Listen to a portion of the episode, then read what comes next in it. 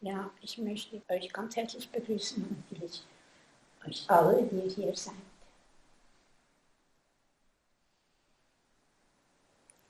Es ist der dritte Tag heute und man sagt, der dritte Tag ist eigentlich ein schwieriger Tag. Ich weiß nicht, wie es euch geht, aber alles, was man so unter die Decke wischen kann, unten an der Arbeit, ganz langsam, kommt es zum Brot und zum Kochen, kommt es hoch. Und es will angeschaut werden. Ursula hat gestern gesprochen von Annehmen. Heute wenn wir etwas übers Loslassen nachdenken. Loslassen hat für mich auch sehr viel zu tun mit Leere, Leerheit. Und deshalb habe ich jetzt dieses Kissen dahin getan. Ein Platz, ein leerer Platz. Es ist etwas, das fasziniert mich immer wieder. Manchmal sitze ich auch zu Hause mit einem leeren Platz. Und dann wechsle ich die Seiten. Also ich möchte euch einladen, wenn ihr irgendeinen Gedanken habt, der euch jetzt kommt im Laufe dieser halben Stunde, dann nehmt doch Platz. Und dann können wir auch in einen Dialog treten miteinander. Jetzt habe ich noch ein anderes Anliegen, ich vergesse die Zeit, wenn ich spreche. Ursula, könntest du dann sagen, wenn es zur Zeit, um ist? Dann ist die Zeit um. Dann ist die Zeit um. genau. Okay. Ich glaube 30 Minuten oder so.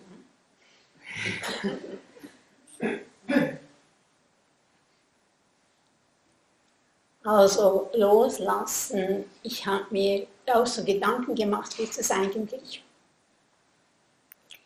wenn man sich für so ein Einschreibt, sich anmeldet. Das fängt meistens an mit einer Sehnsucht, nach einer, mit, nach einer Suche nach einem Platz.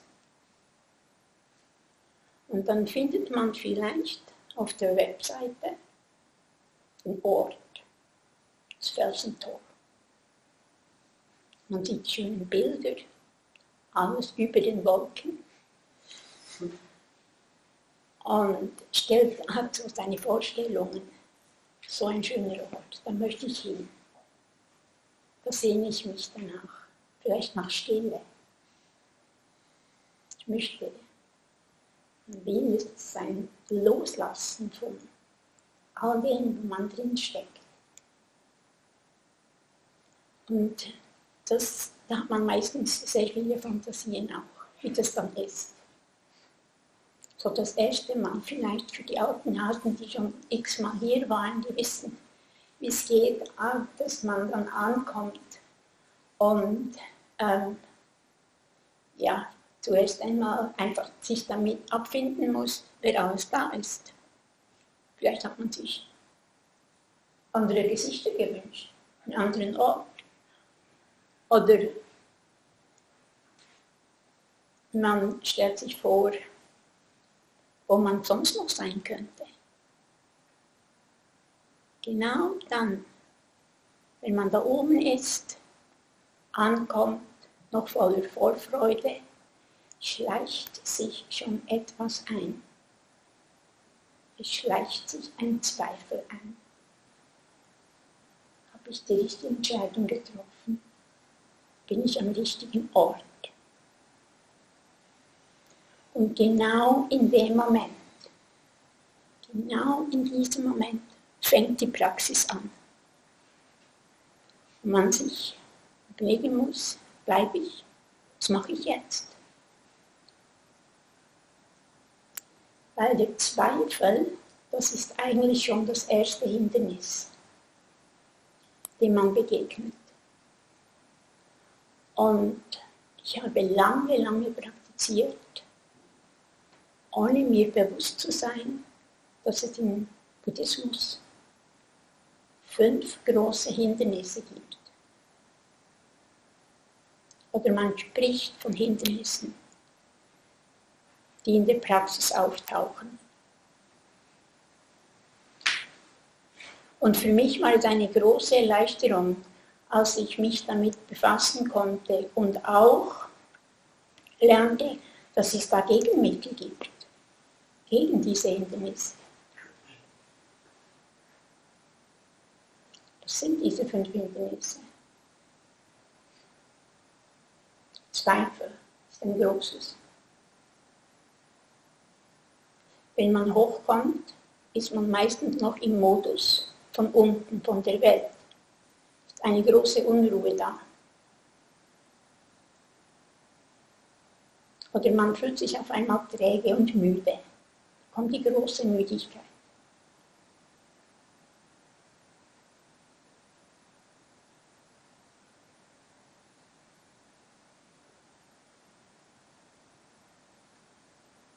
Ja, und dann ist dieses, äh, das will ich nicht. Das passt mir nicht. Und das möchte ich haben. All das, was wir kennen von unten, das erleben wir hier, oben. Und hier haben wir die Möglichkeit, das auf dem Kissen anzuschauen. Was ist es? Was sind diese Emotionen, diese Gefühle, die da hochkommen? Und da gilt es erstmals auszuhalten, aushalten. Heute gibt es einen modernen Ausdruck, heißt Resilienz. Nicht gleich wieder davonlaufen. Es braucht eine gewisse Standhaftigkeit, um hier zu bleiben.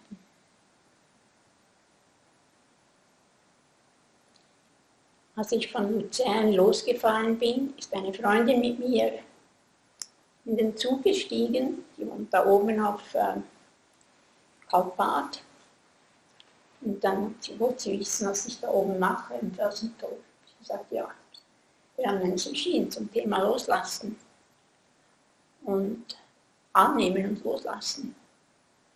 Und sagt sie, ich muss vielleicht noch vorausschicken, sie meditiert seit etwa 40 Jahren und ist in der äh, Vipassana-Tradition, also in der thailändischen Waldtradition zu Hause. Und sagt sie mir, hast du mir einen Shortcut? äh, und das, das ist ein Shortcut vom, zum Loslassen. Ich habe sie dann angeschaut und ist einfach zu mir, aus mir so herausgekommen. Dranbleiben. Dranbleiben. Und wir haben beide gelacht. Ja. Es gibt keinen Shortcut. Gibt nur ein Dranbleiben.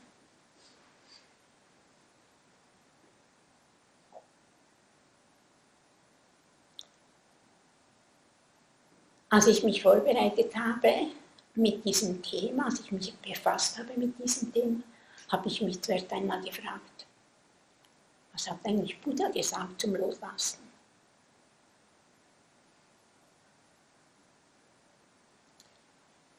Und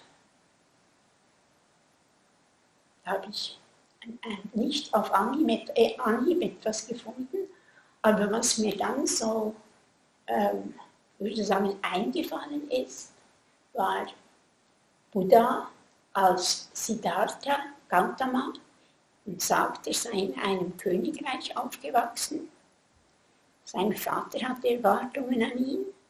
Er hat mit 29 einen Sohn erhalten. Seine Frau hatte Erwartungen an ihn.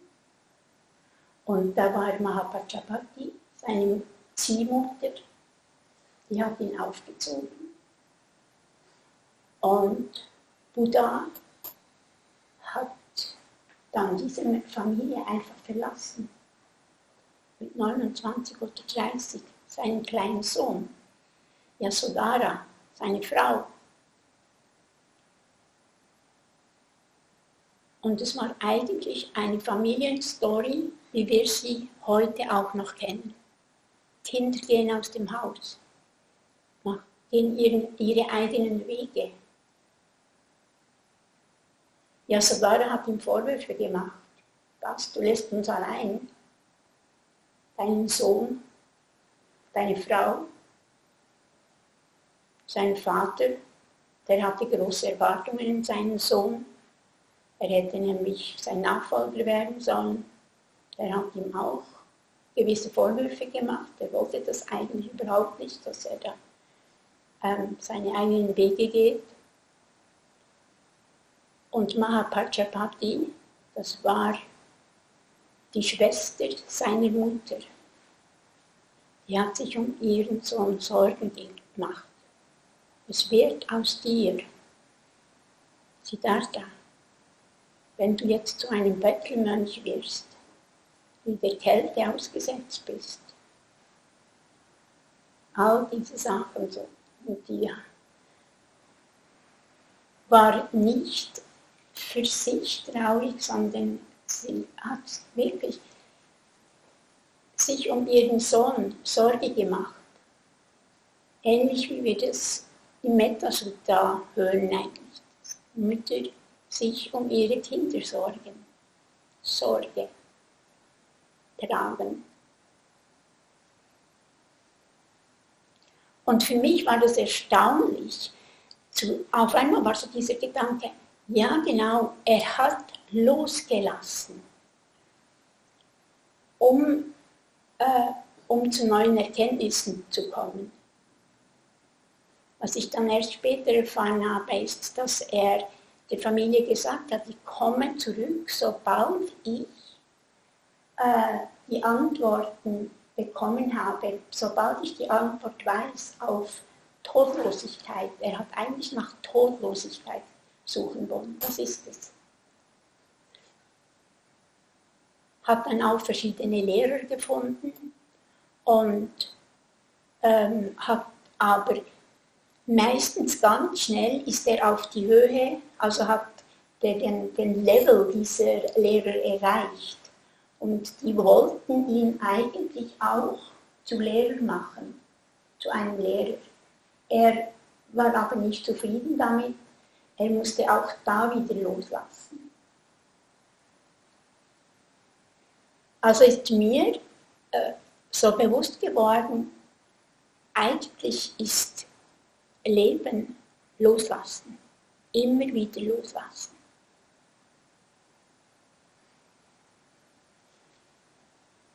Und wir haben mit der Gestik, mit der, auch ich finde es so schön mit unseren, äh, es gibt diese Handgesten, die wir ha haben, die zeigen, die eigentlich die sich loslassen. Wenn wir die Hand so öffnen, wir können die Faust machen, da ist nichts drin in der Faust, nichts ist da. Und ich mache sie einfach auf. Ich lasse los. Es ist eine passive Form, dieses Loslassen. Und spannend ist, wenn ich etwas gebe, wenn ich etwas verschenke, dann ist es genau die gleiche Geste. Nur ich strecke meine Hand aus. Und das ist dann die aktive Form des Loslassens.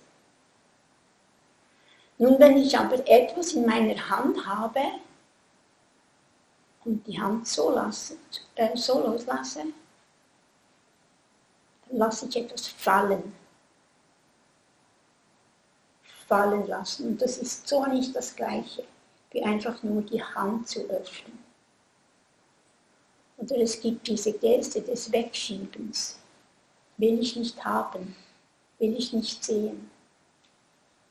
Und das fand ich auch spannend, dass wir so viele verschiedene Gesten haben, die das zeigen, was es verschiedene Variationen sie loslassen, fallen lassen, wegschieben, weghaben wollen.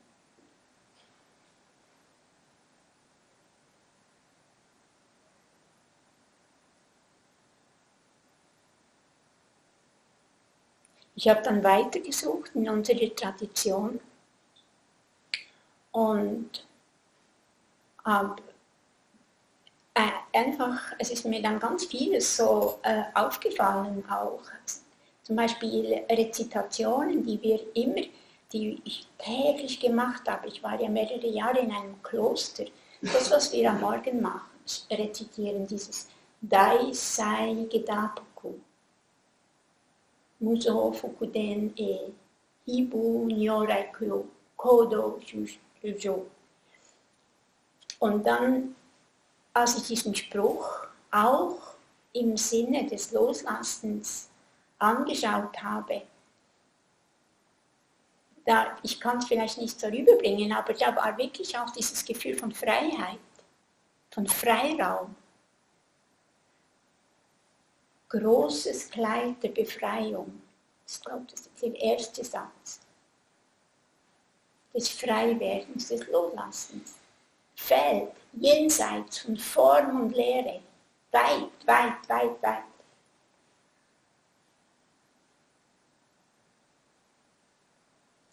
Bodhidharma, der erste Patriarch, der sagt dann Kaiser Wu, also der fragt, ja, wo kommst du denn her? Oder, nein, das, geht ein bisschen anders. Kaiser fragt, ich habe doch so viel gemacht für dieses Reich, ich habe den Buddhismus da bekannt gemacht in China was sind jetzt, was ähm, äh, äh ich finde dieses Wort gerade nicht. Welche Verdienste? Welche Verdienste genau habe ich dafür? Kann ich da erwarten? Und da sagt eben der Bodhidharma nichts als Weite, nichts als leere Weite.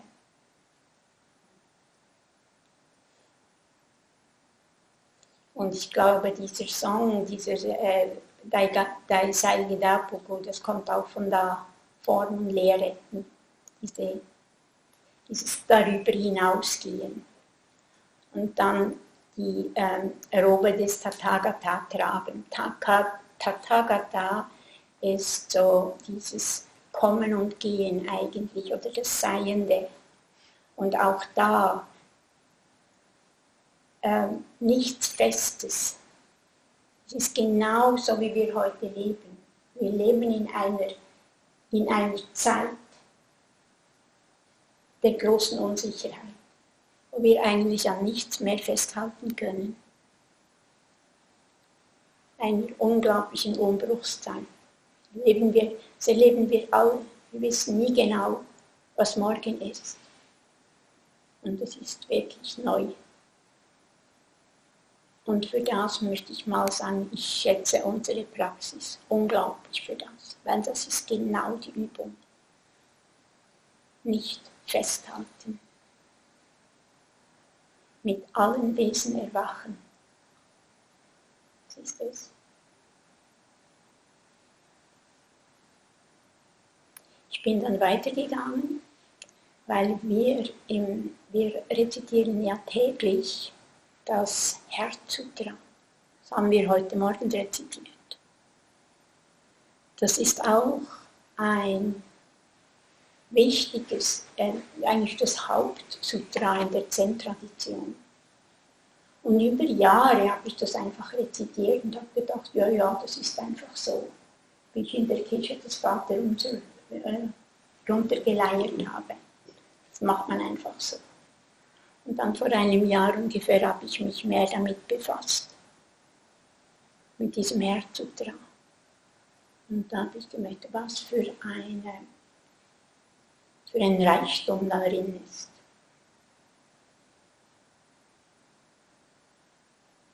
Und das ist eigentlich auch nur, das ist eigentlich nichts anderes als uns loslassen. Wenn wir den ersten Satz hören oder lesen, der erste Satz im Herzsutra beginnt mit Avalokiteshvara, Bodhisattva. In der Übung der tiefen transzendenten Weisheit erkannte, dass alle Dharmas leer sind. dass alle was? Es alle Skandals leer sind. Genau. Und überwand so alles Leiden. Und das ist eigentlich schon, man sagt, dieser erste Satz, der sagt eigentlich schon alles aus. Und dann, was nachher kommt, sind nur noch Erklärungen. Das heißt, es geht dann weiter, dass er sagt, dass er Shariputra sagt, Shariputra, Form ist nichts anderes als Lehre. Lehre ist nichts anderes als Form. Und da habe ich mich vor einem Jahr ich mich dann gefragt, was, warum, warum denn Shariputra? Was ist denn dieser Shariputra? Wer ist denn das? Und da habe ich etwas nachgeforscht.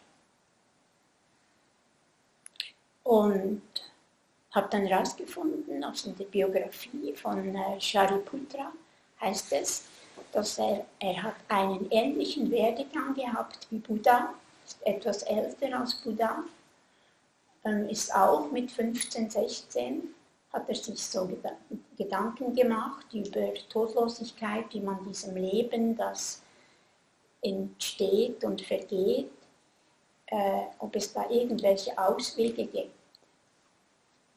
Und er ging dann auf die Suche mit seinem Freund Mogalana und auf verschiedenen Wegen sind sie dann schlussendlich bei Buddha gelandet. Und beide, Mogalana und Shariputra, wurden dann die Hauptschüler von Buddha. Von Shariputra sagt man, sagt man, dass er sehr, sehr intelligent war, das konservativ ähm, und er besaß auch eine große Weisheit. Er war, kam auch aus gutem Hause, hat äh, alle Studien gemacht und so einfach wirklich ähnlich wie, wie Buddha. Und Buddha hat ihm, Shariputra, alle Lehren anvertraut. Alles, was er gelehrt hat, hat er von Shariputra wusste er, Shariputra versteht das. Und Shariputra konnte die Lehren, die Buddha gab, konnte er systematisieren, was wir dann später als das Abhidharma kennenlernen. Es konnte er in ein System bringen, so dass es verständlich war für die Menschen. Und er hat fest, für ihn war diese Lehre, das war sein Anker, da hat er sich dran gehalten.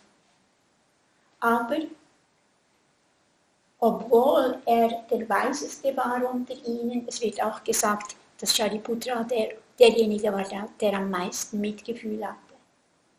Also er war, und, äh, so, er war sehr beliebt unter den Mönchen.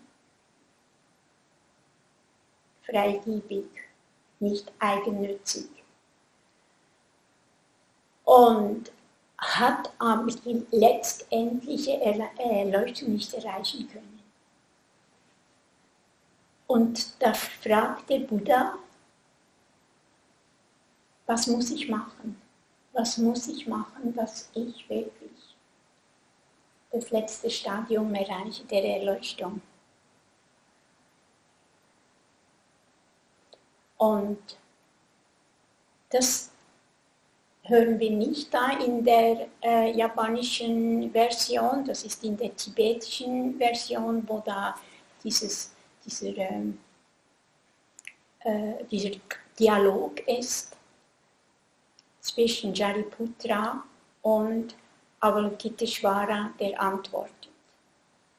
Und das Spannende, was ich dann sehr spannend fand, ist, Avalokiteshvara ist kein Mensch. Avalokiteshvara ist ein Geistwesen, ist eine Qualität, des Mitgefühls. Und da habe ich mich dann gedacht, wie, wie geht das? Weil ich habe keinen Bezug zu Geistwesen. Aber ich habe mir gefragt, könnte es sein, dass von äh, Shariputra wird gesagt, dass er sehr, sehr, sehr, sehr großes Mitgefühl hatte, dass er quasi, dass das gar nicht ein Gegenüber war, das ihm, das ihn belehrt hat und ihm gesagt hat, Form ist nichts anderes als Lehre, Lehre ist Form. Und Avalokiteshvara verneint ja alles. Er sagt Shariputra eigentlich, lass los, lass los von den vier Regeln Wahrheiten. Lass los von dem abhängigen Entstehen, von der Kette des abhängigen Entstehens, von Werden und Vergehen. All das, was Buddha eigentlich lehrte, musste er auf einmal loslassen. Also Und Avalokiteshvara sagt ihm nicht wie. Wir hören einfach nur, es ist nicht dies, es ist nicht das. Lass los.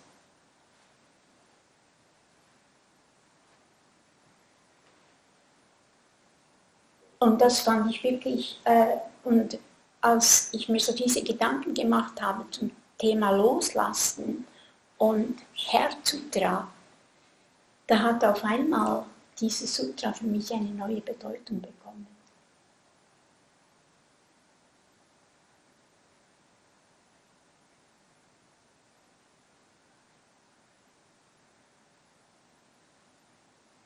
Weil es heißt dann weiter unten noch, ein Bodhisattva, der keine Angst mehr hat. Das ist jetzt im Text nicht ganz genau der ähm, erst wenn man sich von all diesen Dingen befreit, dann verliert man auch die Angst.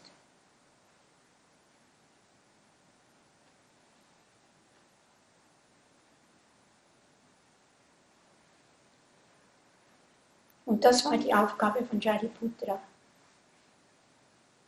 Und eigentlich wusste er gar nicht, wie das man das macht. Also es wird in diesem Sutra nicht erklärt.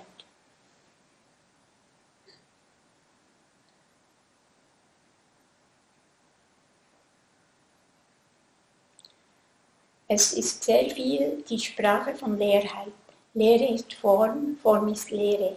Lehre ist nichts anderes als Form, Form ist nichts anderes als Lehre.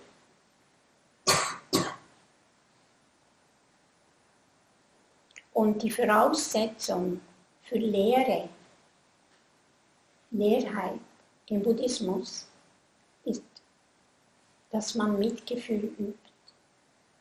Erst wenn man sich ganz äh, mit Mitgefühl auseinandergesetzt hat und Mitgefühl lebt, erst dann kann man wirklich zur Lehre finden. Vorher geht das gar nicht. Es bedingt auch eine große Ethik, dieses Loslassen. Deshalb sind im Zen, im Buddhismus, haben die Gelübde eine sehr große Bedeutung. Wenn wir ähm, die Leingelübde ablegen, dann bekommen nehmen wir uns ja so ein Ding da. Dann legen wir 16 Gelübde ab. Wir haben vor kurzem hatten wir hier eine Chukai-Zeremonie. Jemand ähm, Laiengelübde abgelegt hat. Und das Spannende ist, wenn man diese Gelübde ablegt, dann geht es zuerst um ein Reuebekenntnis. Man bereut, was man mit Körper, Geist und, was ist es noch? Körper, Geist und Sprache. Mit der Rede, ja, genau. Ja, ist es? 30 Minuten. Ah, 30 Minuten, okay. Gut. Ja, und dann kommen dann die drei reinen Gelübde und die zehn, die zehn großen Gelübde, die man ablegt. Das alles zum Loslassen. Und, wir, und es ist nicht von ungefähr, dass wir auch das Metasutta rezitieren. Weil das Metasutta und äh, das Herzsutra die äh, bedingen eigentlich, die bedingen einander.